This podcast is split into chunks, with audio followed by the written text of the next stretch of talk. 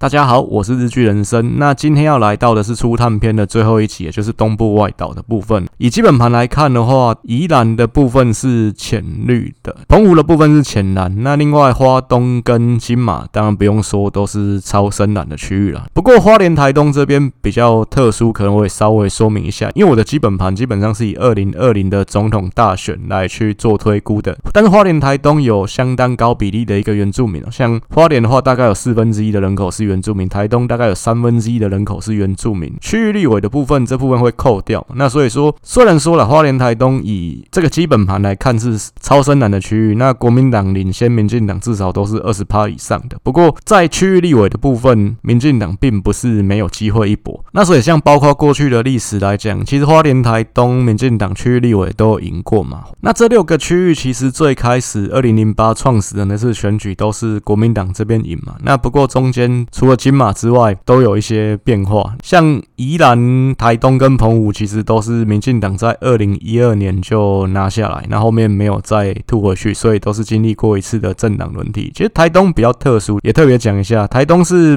原本的立委黄健庭，那他二零零九选上立委，所以二零一零年初有一次补选，那那次补选其实民进党赖坤成就已经拿下来，所以说再更往前推，其实台东是民进党二零一零年就已经拿下来的县市。再来花莲的部分是二零一六萧美琴有赢过一次嘛，那不过上一届二零二零又输给傅崐萁，所以花莲是已经政党轮替过两次。那这一次的选举，除了台东这边，因为原本的立委刘兆豪他初选被赖坤成打败，所以说就是这个区域会换人，就是刘兆豪没有要竞选连任。那其他的五个现任立委这一次都会竞选连任。那以目前来看的话，花莲跟金马基本上是比较没有悬念的，民进党机会是可以说就是零，那不是趋近于零，是根本就是零。那再来就是宜兰、台东、澎湖，虽然这三个县市现任立委是民进党，不过目前来看，我觉得都还是五五波，就是说选举还存在很多的变数。那目前谁胜谁负都还不好说，基本盘的部分一样可以来参照我的部落格，这边都有详细的一个数字，那我这边就不再一一说明。不过我这边特别讲一个地方是金门县，因为我的基本盘基本上都是用二零二零的总统大选的结果去回推的。那不过金门上次总统大选的投票率只有四成。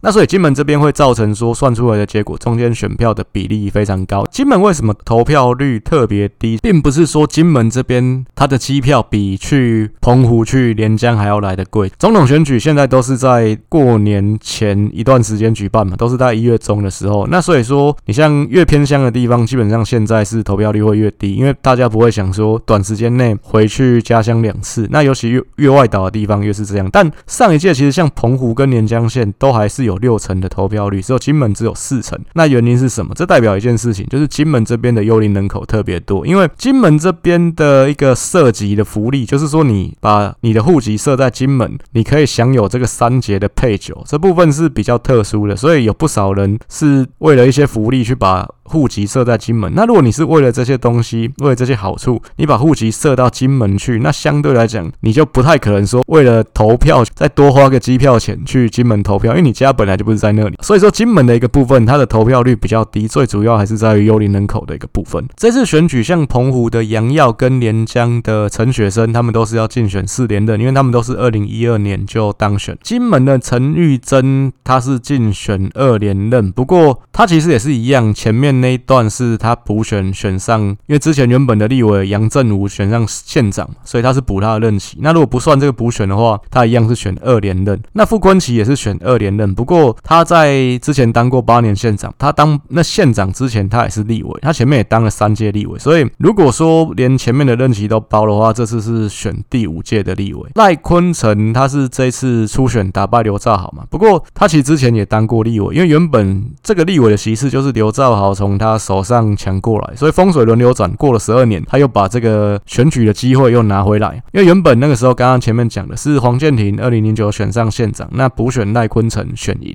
所以他之前也当过大概三年左右的一个立委。那最特别的是宜兰这边，我也特别讲一下，因为原本民进党已经提名陈欧珀去选这个连任嘛，那原本也是要选四连任。不过我录音的前几天，就陈欧珀宣布退选，因为这个黄国昌一直打他跟诈骗集集团有勾结这件事情。那他说要自清，我是清白的，所以我退选。所以民进党这边陈欧破退选之后，依然还要重新征招人，那这部分也是一个变数了。但确实这是有这个必要性。如果说让陈欧破继续选，可能真的依然这个地方也会掉。所以确实当机立断是对的。毕竟国民党这次派的人也算蛮强的，后面会继续来分析。那你像东部外岛这些地方，尤其像对可能民进党来讲，他提名上面历届来讲都是摆在比较后面的。那目前像民进党花莲的人选，然后像国民党台东的人选，那民进党金马这边的人选，其实也都还没有确定。所以这部分有可能呢会到七八月才提名，这也都是有可能发生的。那接下来我们就是分析东部外岛历届立委选举的蓝绿两党得票比例的一个状况，跟总统这边去做一个对比。这边一样表格可以来我的部落格去看，因为这六个区域其实都是以县为单位的一个单一选区嘛，所以这边拿来跟总统选举去做对比，那就会比较有意义跟价值。你像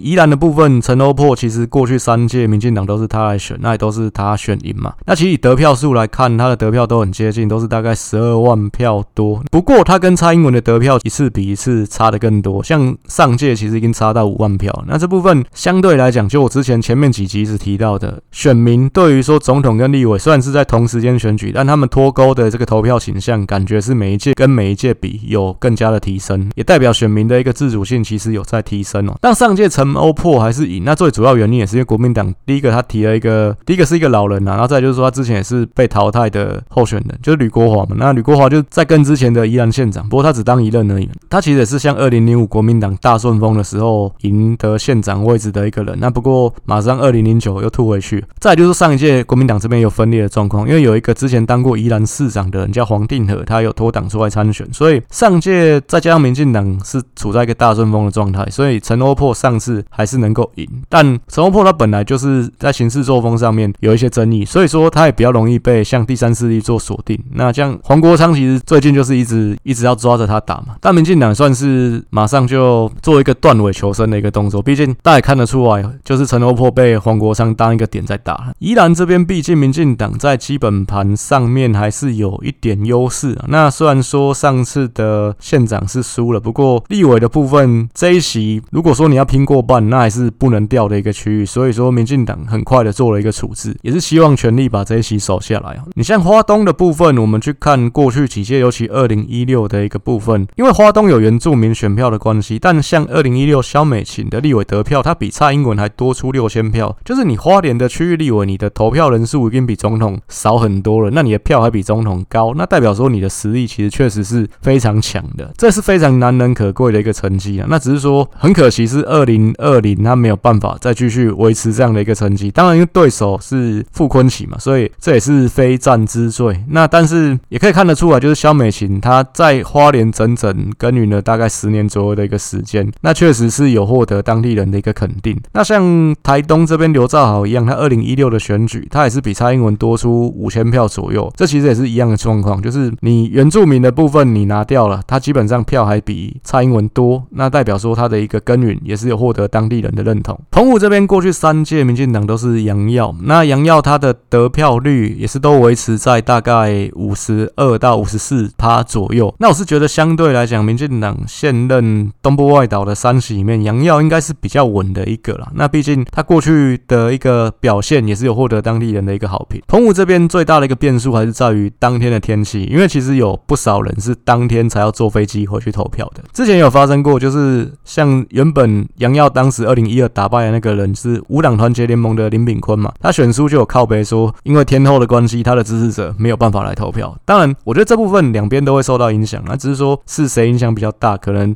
这就比较需要再去深入的去探讨。那选输的那边怎么样都是可以拿来当做一个借口，所以说这个部分我们还是就是先看当做一个参考就好。那真的要深入分析的话，我是觉得假设因为天后的关系，那有一些人没办法回来投票，那对谁对哪一方的影响比较大？如果说是比较年轻的选民。他基本上因为像学生或者刚出社会不久的人，他回去投票一定不会是当天坐飞机啊，毕竟比较没有钱嘛。会当天来回的那一定是商务人士，就是可能你在本岛这边事业做比较大的。那这种考量年龄层啊、社经地位什么的，这方面这个应该是两方都有影响。再来，接下来我们下一个 part 就是会讲各县市年龄跟族群结构的一个部分啊。东部的三个县市宜兰、花莲、台东，基本上都是年轻人口比较少、老年人口比较多的区域，这其实也是很好理解，毕竟他们都是偏乡，人口会外流。那再就是外岛的部分，其实三个外岛的县市青年人口比例都高于全国的平均，这可能跟大家的认知会有一些落差。最主要的因素还是在于说外岛地区这个人口少嘛，那所以相对来讲，你的生育补助也会给的比较高，比较能够吸引年轻人，甚至有些人可能是为了这些东西过去设籍的。所以说，你像连江县的这个青年人口比例甚至高达三十八趴，这是全台湾，这是全国最高的一个区域。所以大致上的原因是这个样子，就反而外岛地方它的青年人口比例比较高一点。再来就是关于族群结构的一个部分，以宜兰跟澎湖来讲，它的人口结构是比较类似的状况，就是客家跟外省的人口比较少，大概八成以上都是本省人，跟上一集讲到的云林嘉义是比较类似的。那再来就是花莲的部分，花莲也比较特殊，我也特别讲一下，其实花莲的人口结构一样是比较多元的。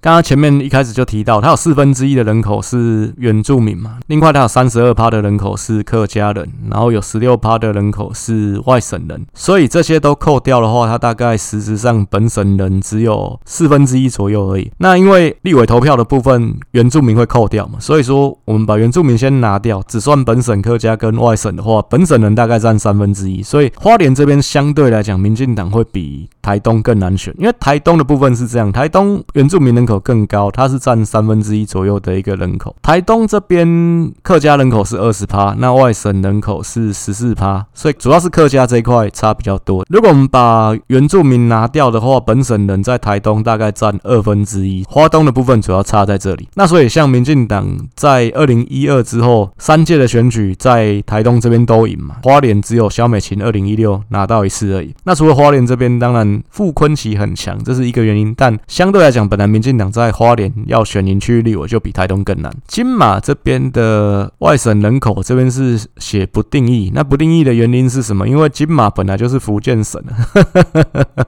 就是你说外省人，那外省人是台湾人才是外省人嘛？所以金马这边我就不定义什么叫外省人了，就是没有外省人口这个部分。其实金马这边选举跟中青的支持比较有关系啦。那在讨论金马的选举是比较不会去考虑什么族群结构的一个部分啊。那再来就是关于这个东部外岛各县市的交通、教育、零售通路的相关建设的一个部分。那补充一下刚才讲的族群结构的部分，花莲也是台湾客家人口比例第四高的一个县市，可能跟大多数，可能跟有些人的刻板印象比较不一样。有些人的刻板印象会认为花东这边是原住民比较多，但事实上花莲有蛮多的客家人，他的客家人口比例只仅次于新竹县、苗栗县跟桃园市，那有将近三分之一的客家人口，所以它也是一个标准的客家选区。那上一集有讲到这个屏东高铁的部分，那一样宜兰高铁其实也是有在规划，而且其实站址也已经确定了，就是会盖在宜兰市的部分。不过先说这个建设，基本上它的 priority 是在屏东的更后面嘛，所以说屏东都要二零二九才会完工，这还是表定哦。那你宜兰要到什么时候？可一定绝对是二零三零 年之后的嘛，搞不好做到二零四零年都有可能啊。我们有生之年可以看到台湾高铁可以环岛，应该是相当不错的一个结果了，应该是可以了。那宜兰的高铁设在哪里？这一样也是吵了蛮久。那最后定案的这个结果是已经是第五案。那会有一些争论，一样也是因为宜兰的部分它有两个比较大的城镇嘛，一个是宜兰市，一个是罗东镇，所以就是在吵说到底要盖宜兰还是盖罗东。当然有些人会讲说应该是盖罗东比较好，因为罗东是在比较南部嘛，盖到罗东等于是你可以服务比较多的人口。但我觉得这部分不能这样看，因为你盖在罗东，相对来讲你跑到宜兰头城那边，他们不可能先跳车，他们还是要。跑到罗东嘛，那他们还要再搭计程车或其他交通方式回到他们的家。那所以这部分主要还是要看哪一块人口比较多，那确实宜兰市的人口是比罗东市多嘛，罗东镇多嘛。那只是说你盖在罗东的唯一好处是说，你之后再延伸到花莲的时候，你的距离就会比较短，因为你已经先盖到比较难了。不过我觉得，当然以政府的考量来讲，他们还是会考量完工的时间先后。你盖到宜兰相对来讲这一段就会比较短一点，那就可以早一点完工，这绝对是政府的考量之一了。那再来就是说一个点是，因为之前江聪渊要选县长嘛，那江聪渊之前是宜兰市长，所以当然要做一些利多给他，这绝对也是考量之一啊。当然这部分我觉得都还是有翻盘的空间，因为以台湾公共建设来讲，基本上你还没真的做下去，都是有可能会改的。你像现在来讲，这一定是先放着嘛，因为毕竟现任总统已经进入最后一年的任期了，很多事情可能就是下一任的人上来，那他们可能会有不同的做法跟想法。以陈建仁来讲的话，他其实也很明显是一个看守内阁，因为就算是赖清德他选上，势必不太可能是陈建仁继续阻隔，一定会换阁揆的。所以说这个部分，我觉得后面都还有得吵，还有得改。那像国立大学的部分，宜兰有一间宜兰大学，花莲有东华大学，台东有台东大学，所以宜花东都有国立大学。那在金门有一间金门大学，澎湖跟连江县没有国立大学，澎湖也是一样有科技大学啦。东部外岛这边都没有好事多，因为毕竟人口不够多嘛。那不过宜花东一样都有大卖场，宜兰有一间家乐福，花莲有家乐福跟爱买，台东有家乐福跟大润发，那金门也有一间家乐福，一样是澎湖跟连江没有。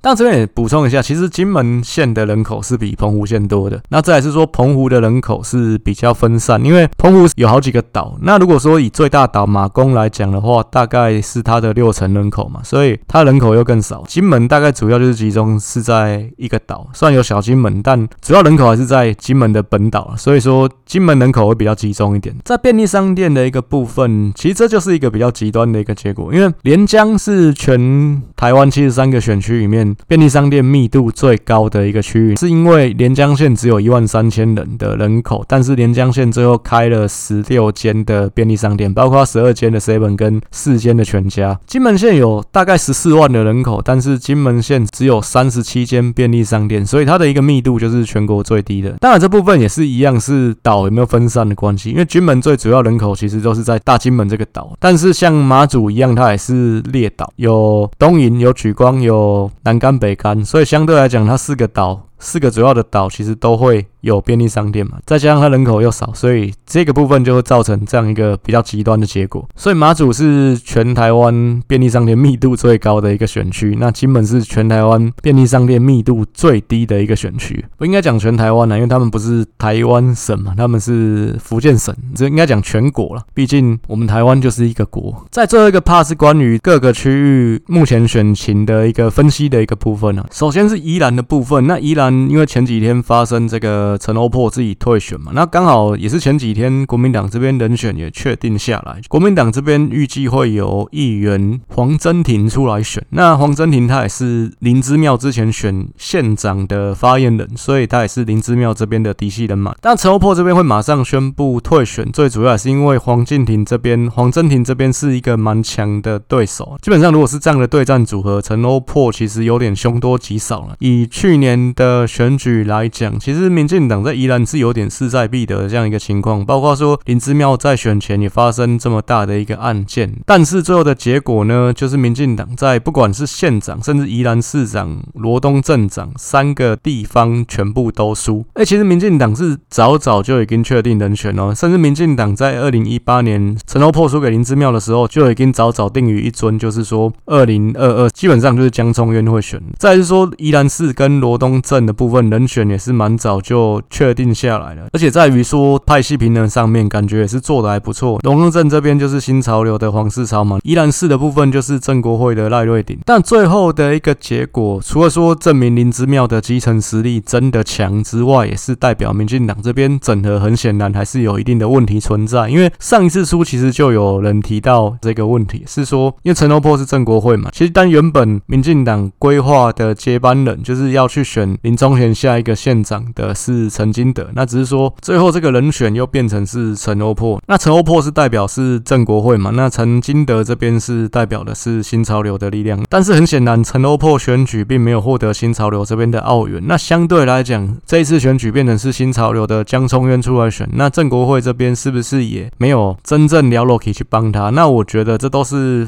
有可能的。那也许最后宜兰这边的一个结果是说，两大派系各选各的。那新潮交流这边顾自己的，那郑国会那边顾自己的，结果最后没有办法做好一个整合的一个动作。那当然，就是这种事情在所难免啊。如果说你上一次那有可能冲康别人的地方，那下一次别人你会冲康你嘛？这是合情合理的。那但是上一次立委选举的部分，很显然陈欧珀的得票是还 OK 的，起码民进党在这边的基本盘是有保住的。最主要的原因也是在于说，其实县长比较会有那种利害冲突，因为县长是我今天这次让你，我下一次也要让你。如果说你选上的话，因为毕竟其实现在两大党都不太允许说你中间去抢现任的人，就是去挑战现任这样的一个状况。我举例来讲，其实像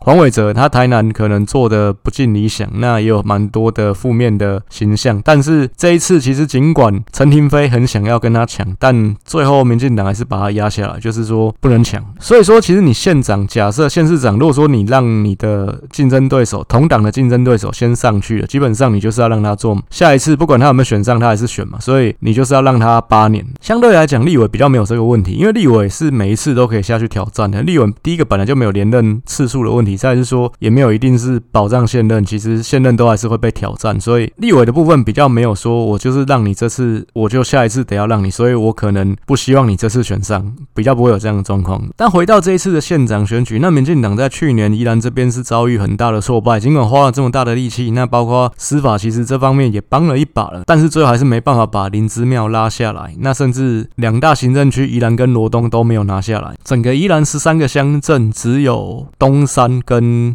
苏澳两个乡镇民进党有拿下来而已，所以这部分我觉得是比较大的一个问题。相对来讲，这一次的立委民进党不管怎么样是都一定要保这一席。那不管是于公于私，说你第一个要拼过半的席次，还是说这个颜面面子上的问题也好，基本上都是要赢嘛。但是是之前我有提到，你基本上基本盘双方差距不到十趴的地方，浅蓝浅绿的地方，其实都没有一定谁胜谁负的问题。所以基本上依然民进党公斤价嘛，不是问呢。所以这次的状况，尤其呃国民党这边提出来的一个人选，很显然在形象上面、在口才上面、在空战的能力方面，其实都不弱的一个情况。那相对来讲，民进党就非常的危险。尤其你的原本的候选人是陈欧珀，那所以民进党这边我觉得尽早去换人是对的。那包括陈欧珀，其实他一个问题也是在于说，他他当也当蛮久，他也当了连续三届嘛，就是十二年的立委，在地的选民可能也会有认为说他当太久这样的一个情况，所以换他我觉得是正确的一个决定。只是说民进党相对来讲后面是谁要接手的问题，尤其又会可能面临到是一个派系之间的一个竞争，怎么样才能摆得平？那这个人上来，因为陈欧珀是正的国会，而且现在情况变成是没有初选，一定是党主席直接做征召的情况，到底要征召谁？那这就是一个需要拿捏的问题。有没有可能直接征召江聪渊？我觉得这也是一个选项。那虽然江聪渊之前说他没有这个意愿，不过现在情况又不一样嘛。只是说你征召江聪渊，那又回到第一个是说，那郑国会这边的人能不能挺得下去？再就是其实也是有这个避嫌的问题，因为毕竟赖清德自己新潮流就选总统了，那你立委这边你也都要拿，那可能也会有一些问题，也会有些争议。那所以这部分我觉得也考验赖清德，毕竟其实赖清德也碰到蛮多是这次提名上的一些状况。那像不管是宜兰县也好，或之前的桃园五选区这边一样，平镇龙潭也是已经决定候选人，初选都选完了，结果最后那个人又说因为一些原因他又没有继续要选，所以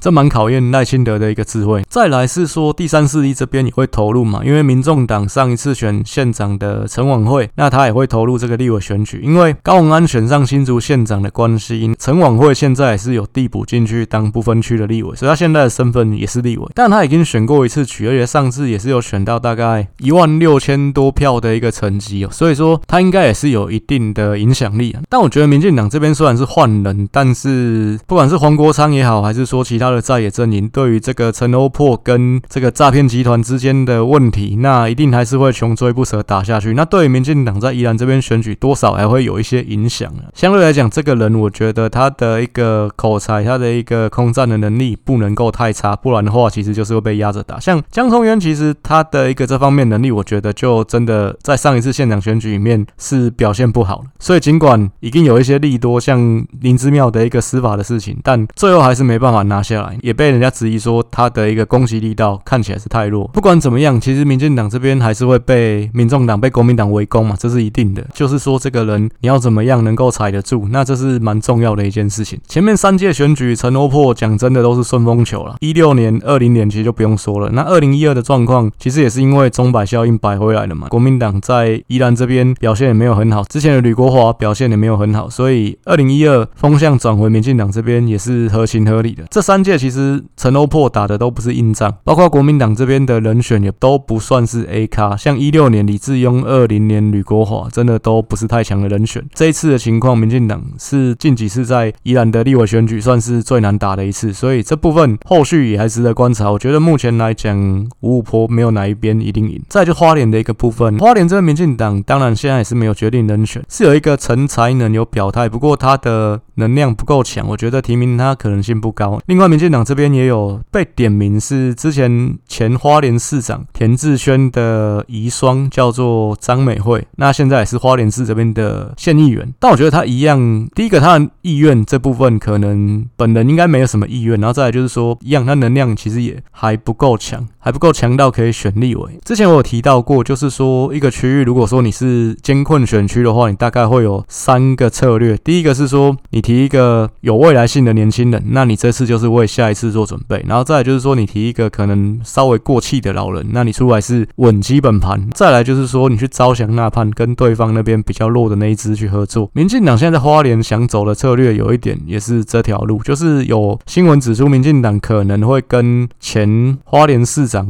魏嘉贤来合作，因为魏嘉贤看起来也是要选立委嘛。魏嘉贤这个人也特别介绍一下，就是他当了两任的花莲市长，田志轩过世之后就是他当，在这一次。去年的选举，他是交棒给他弟弟叫魏家彦，也交棒成功。但其实那次的情况是国民党有两个人出来选，因为花莲国民党太强，所以可以开放两组人是没有问题的。有另外一个是傅崐萁的人马叫李秋旺，最后的结果是魏家这边赢了。其实花莲的傅崐萁被叫做花莲王，但他在花莲也不是没有政敌、没有对手的。你像魏家贤，其实就是明显他们家是跟傅崐萁不对盘的。然后再就是说，花莲这次的议长选举，因为选完县长会有议长的选举嘛？那议长选举这边很不幸的，傅崐萁支持的那一组人马也选输了。就是说，所以现在花莲这边基本上府会的关系是比较紧张的。花莲现在的议长叫张俊，他也是一样是反傅崐萁这一派的，他跟魏嘉贤这边关系比较好。所以我觉得目前来讲，花莲这边等于是说蓝营有可能是分裂的状态。那魏嘉贤有可能脱党出来选，民进党有可能会去支持魏嘉贤，就是走我说的第三条路，去支持对手阵营。那边比较弱的那一支，但这是一个好的策略吗？我觉得就值得再去探讨，因为毕竟如果说了真的魏嘉贤打败了傅崐萁选上立委，那表面上民进党好像是说你联合次要敌人去打下了主要敌人，但是魏嘉贤选上还是会回到国民党啊，这是一定的嘛，所以他不会跟你民进党合作嘛，所以这个东西到底他们两个人谁赢，你好像也拿不到好处嘛，这我觉得就是值得去探讨的地方。你这主要还是要看说对方会不会出来跟你合作了，像你说新竹县这边郑永金家族就是跟你合作来你这边的嘛，那但是花莲这边看起来。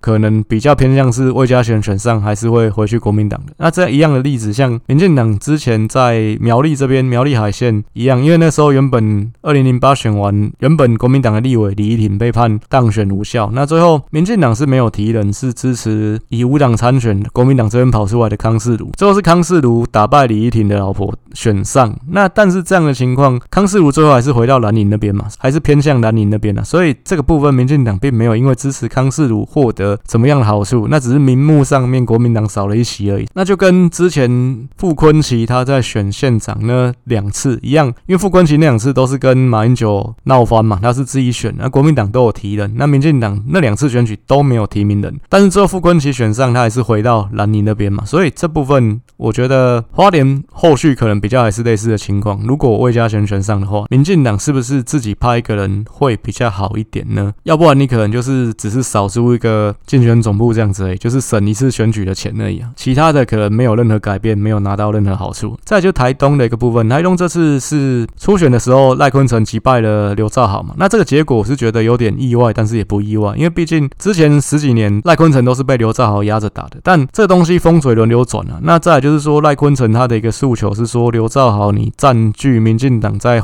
台台东的资源真的太久，你这十几年来尽管你立委是都有选赢，但是县长的部分你都没有拿下来嘛。那再来是说二零一二那次原本二零一零是赖坤成选上这个补选，但二零一二的时候刘兆豪突然冒出来跟他抢，因为毕竟台东这边县长比较难赢，但是立委部分是比较没有问题，而且那次国民党也有分裂的状况，所以民进党在台东其实胜算是蛮高的。但一般来讲，依惯例啊，其实你补选你拿下来，其实那个任期不是完整的一届嘛，所以接下来理论上都还是会让你选，只是那次比较特别，是刘兆豪就硬生把他抢过来。但确实赖坤成他的一些争议也是比较多的，因为你去查说赖坤成他会有一些比较可能比较杀猪的发言，所以这部分当然他的形象上面可能也会稍微比也会比刘兆豪来的劣势。如果以蔡英文的角度来看的话，他也会比较喜欢这种稳重型的刘兆豪，而不是那种比较会爆冲的赖坤成。只是说赖坤成他讲的一件事情也是对的，因为毕竟二零一二之之后，民进党在台东这边大小选举，不管是立委还是县长，通通都是刘兆豪。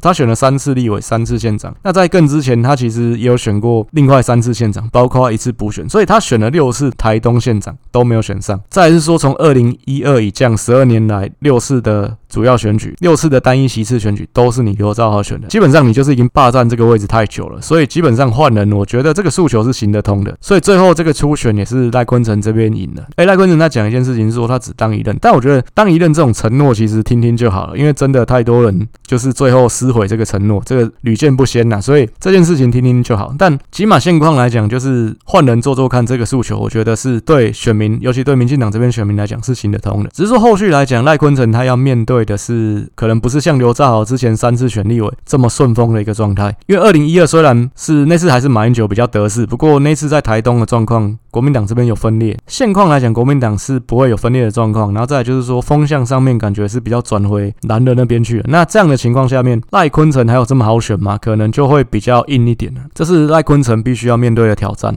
那他国民党这边在台东的人选是还没有确定啊，比较积极表态的一个人叫许瑞贵，但是国民党这边是比较倾向找之前的台东市长张国洲。那如果是张国洲的话，确实对赖坤成来讲就是比较硬一点的，因为毕竟张国洲其实在地方的实力还算蛮扎实的。那张国洲其实就是那个张国洲抢胃散的张国洲，名字一模一样啊，对，因为这算是一个菜市场名。但张国洲是说他有家庭的因素，他家人不赞成他参选，所以这部分。他是没有表达比较强烈的意愿，国民党最后派谁，可能目前还不确定呢。那当然，这个可能也不是他们。比较急着现在要确定的事情，所以也有可能六七月才会知道人选。那我觉得台东这边现况看起来是五五坡了，尽管现任立委是民进党嘛，但并没有一个明显的优势。这次立委没有这么好选。那再来澎湖的一个部分呢、澎湖我觉得民进党在东部外岛三个现任席次里面是相对胜算比较高的，因为杨耀过去三届立委的表现是蛮受地方的好评，包括他其实有来台北开会，他也是尽可能当天飞回去澎湖，这会让澎湖人民就是觉得。就说那这个立委我是找得到人，不是说我选一个立委，结果他整天待在台北这样的一个情况。其实去年的县长选举，民进党的第一人选不是陈光复，是杨耀，因为陈光复真的比较老了。那在杨耀他的地方实力算是蛮强的，地方的风评也是蛮好的。只是最后杨耀对于县长是没有兴趣、没有意愿，所以最后还是提名陈光复。那不然之前其实有劝进杨耀，他过去三届的得票也都很稳定，所以我觉得他只要维持原本的水准，基本上是。连任的机会应该是还算高的。国民党这边的人选目前是有议员吴正杰跟欧中泰。那不过欧中泰是上一次杨耀的手下败将，而且他最近又涉入这个诈领助理费的事情，然后被声压，所以我觉得最后欧中泰的可能性比较低了。那最后国民党如果是提吴正杰的可能性应该是比较高。澎湖这边毕竟人口比较少，所以胜负大概是几百票的一个差距都有可能。那我是觉得杨耀连任的机会还是比较高的。在最后这个金马的部分，也稍微再分。析一下好了。虽然这部分胜负其实很明显，基本上国民党都不会是只有一个人出来选啊，只是说最后是谁赢的问题。但是不管是有没有脱党，脱党的人最后还是会回到国民党嘛。像之前的陈玉珍，他选上那个补选，他其实是脱党的，国民党提名的人不是他，但是他选赢了，那最后他还是回到国民党。陈雪生他二零一二那次选，他一样是无党，国民党是有曹尔中出来选，但陈雪生还是打败国民党。不过最后他一样还是回到国民党，所以这部分我觉得国民党也不是很在意你是不是正南军的人选赢，因为反正最后这些人还是会回到国民党。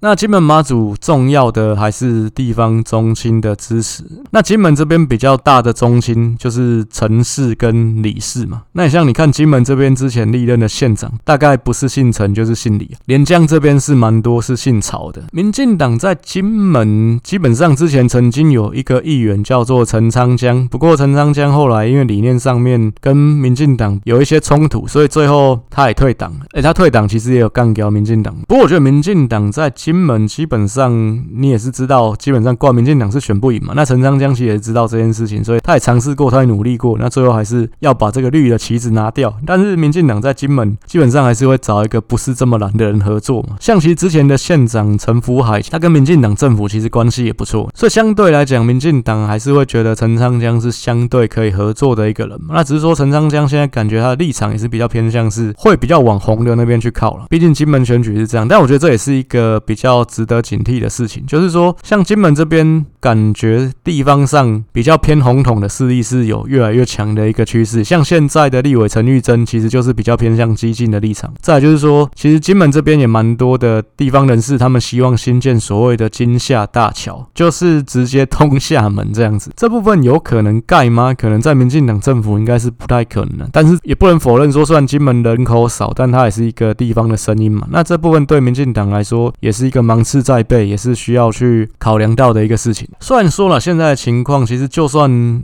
两岸真的发生战争，其实金门马祖应该也不会是第一线，因为现在打就直接打你本岛，所以你说这边是战地吗？可能现在的情况也比较不一样。相对来讲，它的一个战略地位并不是像过去。其实甚至民进党里面也有人认为说，那金门马祖是可以放弃的，只是说现在。大家不会公开这样讲，但确实有一些人的想法是这样子。因为本来金门马祖当地人其实他们有一定的比例，可能心已经是比较像中国。那他们本来不认为自己是台湾人嘛。如果说你真的假设真的比较激进一点，真的金门马祖办公投，然后最后公投说你要跟台湾还是跟中国，搞不好最后结果是跟中国。所以像之前美国那边有传出来，就是说中国这边他做军演，他的一个假想，他要夺岛，他要夺的不是金门马祖，他要夺的是澎湖。因为金门马祖不用躲，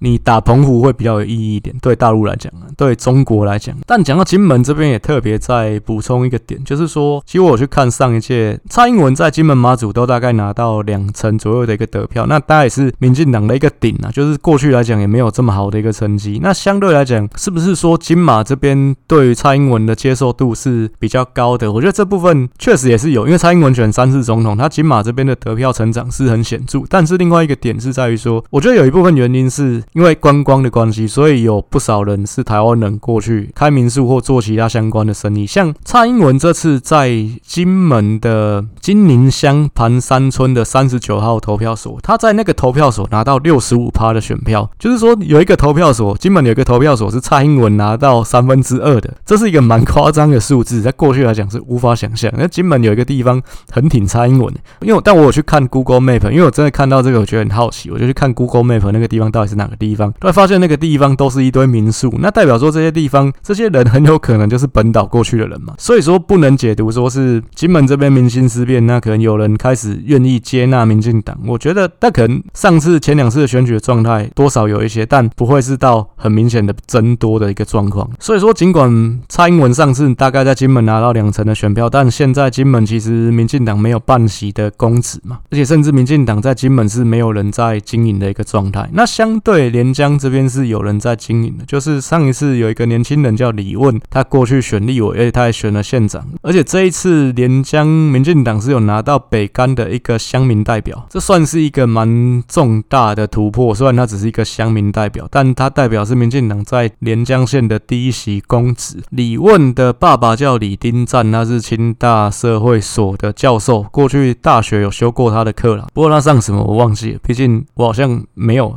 真的去上课。我发现我好像只有去期中考跟 期末考。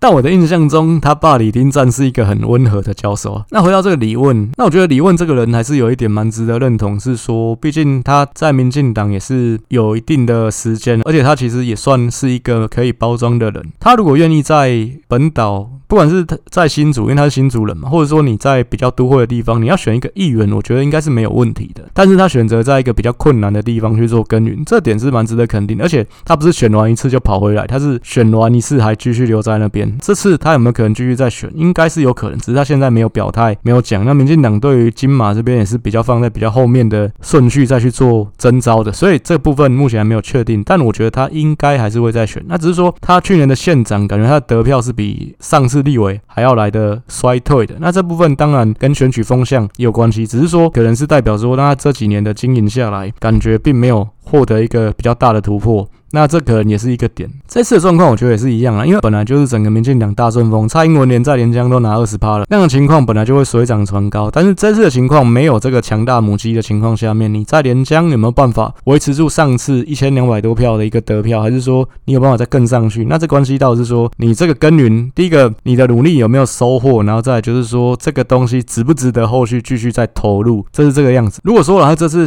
一样，可能也是只有跟县长的时候得票一样七八百票，当然了，对民进党来讲，在连江拿七八百票已经是不干单了。但是这代表是说，这个东西感觉有一个极限嘛，那可能没有办法再上去。那是不是你继续在这边有这个价值？那可能就是一个问题。那但我相信，对民进党来说，李问是一个人才啊。所以说，未来来讲的话，这次选完，假如民进党有继续在执政，那相对他回来台湾本岛发展的可能性跟空间，应该还是大的。那只是说他在连江埋下这个种子，有没有办法继续发芽跟茁壮这样的一个问题？那以上。就是立委选举第一轮的分析已经全部完成了。接下来我这边先说明一下，因为目前来讲的话，两大党的提名都还没有全部就定位。那尤其民进党之前初选办完，那其他要征召的县市，感觉最近是没什么进度了。第二轮的分析，因为我只会做两轮，这次不会像县市长选举做到三轮了。所以说，基本上我还是希望我第二轮分析的时候，就是候选人已经是确定的状态下面，所以我大概还会再小等一段时间。那再来就是说，第二轮。呈现的方式跟要分析哪些东西，我可能还要再去全盘规划一下。所以这一集结束，我可能会有两周左右的时间不会做更新，这部分先说明一下。所以这边这一集的结尾，我可能先做一个第一轮的总结。就目前是认为总统的部分，赖清德要选上，应该还是比较没有问题的。但是相对来讲，民进党立委要过半，这可能这一次是没有办法的。因为我大概也算了一下，目前但后后面还有。很多的变数，包括有些地方人选呢还不确定。那选举后面风向怎么样去消长，这都是会影响。那只是说，如果说现在投票以现在确定的这些人选来看的话，我觉得我大概算了一下，我觉得民进党可能就是在过半的边缘，就是有可能过，有可能不会过。我简单归纳一下，我觉得现在七十三个选区的状况啊，从北到南，基隆基本上我觉得是应该十之八九会输嘛。那台北市的话，我觉得现况只能保一二选。区，那新北市的话，大概可以保六席左右，就是二到七选区是可以赢。二三四五本来就是民进党基本盘比较大，那六七是因为板桥国民党提的人感觉不太强，就是林国春跟叶元之嘛，觉得这两个可能对手不太强的情况，应该可以保得下来。就是民进党可以拿二到七选区，总共六席嘛。桃园的部分可能是只能保一二选区嘛。那新竹苗栗这边应该都会输。那台中我是估。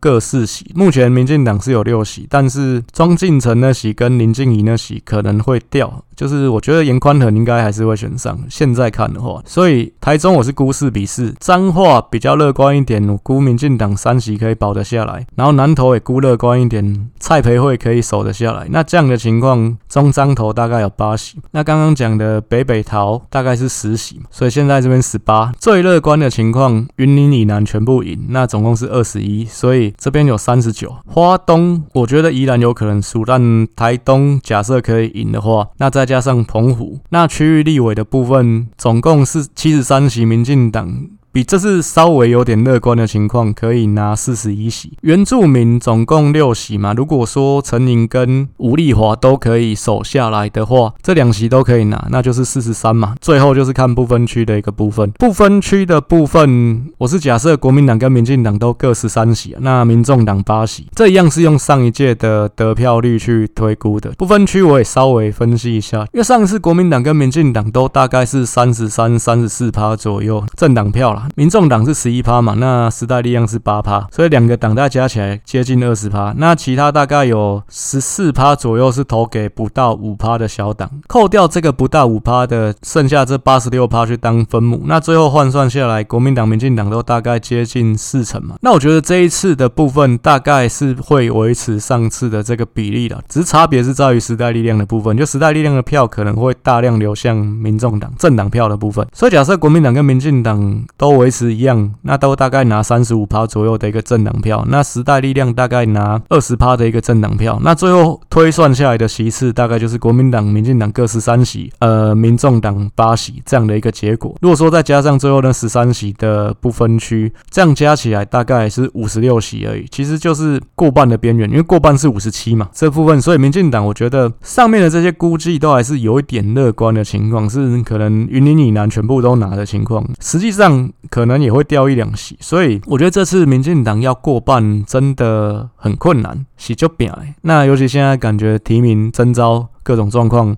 还不少。如果真的是这样的一个情况，那就是会回到柯文哲最期待的状况啊，就是赖清德选上，他可以继续干民进党干四年，累积民众对于民进党的仇恨值。另外，三党不过半，民众党可以拿到关键少数。那到底他要往哪边靠？这部分就是由他来叫牌，这绝对是对他来讲最好的结果嘛。所以我又回到之前讲的，国民党没有东西可以跟柯文哲换，没有办法叫他不要选总统，这是一定的。因为毕竟你一没选总统，你的政党票就不可能拿到这么多，你就不可能拿到这么多的。不分区席次，而且甚至民众党只要能够拿到二十趴，他只要能够拿到这个八席左右的不分区立委，有没有其他的国民党的会靠过去？我认为会有。你像说，其实现在的金门县长他就是民众党籍，他是选完才靠过去的。你说，你像选完，假设像马祖连江县的陈雪生，他有没有可能靠了民众党？有可能啊，因为陈雪生本来是亲民党的嘛。再来原住民的那部分，有没有一两个人可能会靠过来？也有可能的。所以说，民众党的席次还有可能会再往上。所以这部分未来。来讲的话，如果真的往这个剧情发展，那绝对是柯文哲最期待的一个走向。当然，这样的情况我觉得不是一定啊，毕竟选举还有七个月左右，很多事情都会发生。所以后面来讲的话，一样会再根据当下的一个变化，我们再去做不同的一个评论嘛。只是说短期会再隔两个礼拜做下一次的更新。所以我这边就是做完这一轮的分析，先做一个简单对于席次上面的一个估计。第二轮可能会是以四个选区做一个单位来做一集。然后再来就是说金马，我就先不讲了。一样有任何想要跟我合作的地方，都非常欢迎透过我的脸书粉专日剧人生选举研究所私讯来跟我联系。那如果方便的话，可能也请大家不吝在 Apple 或者是 Google 给我五颗星的一个五星吹捧。那我个人在这里表示非常大的一个诚挚的谢意。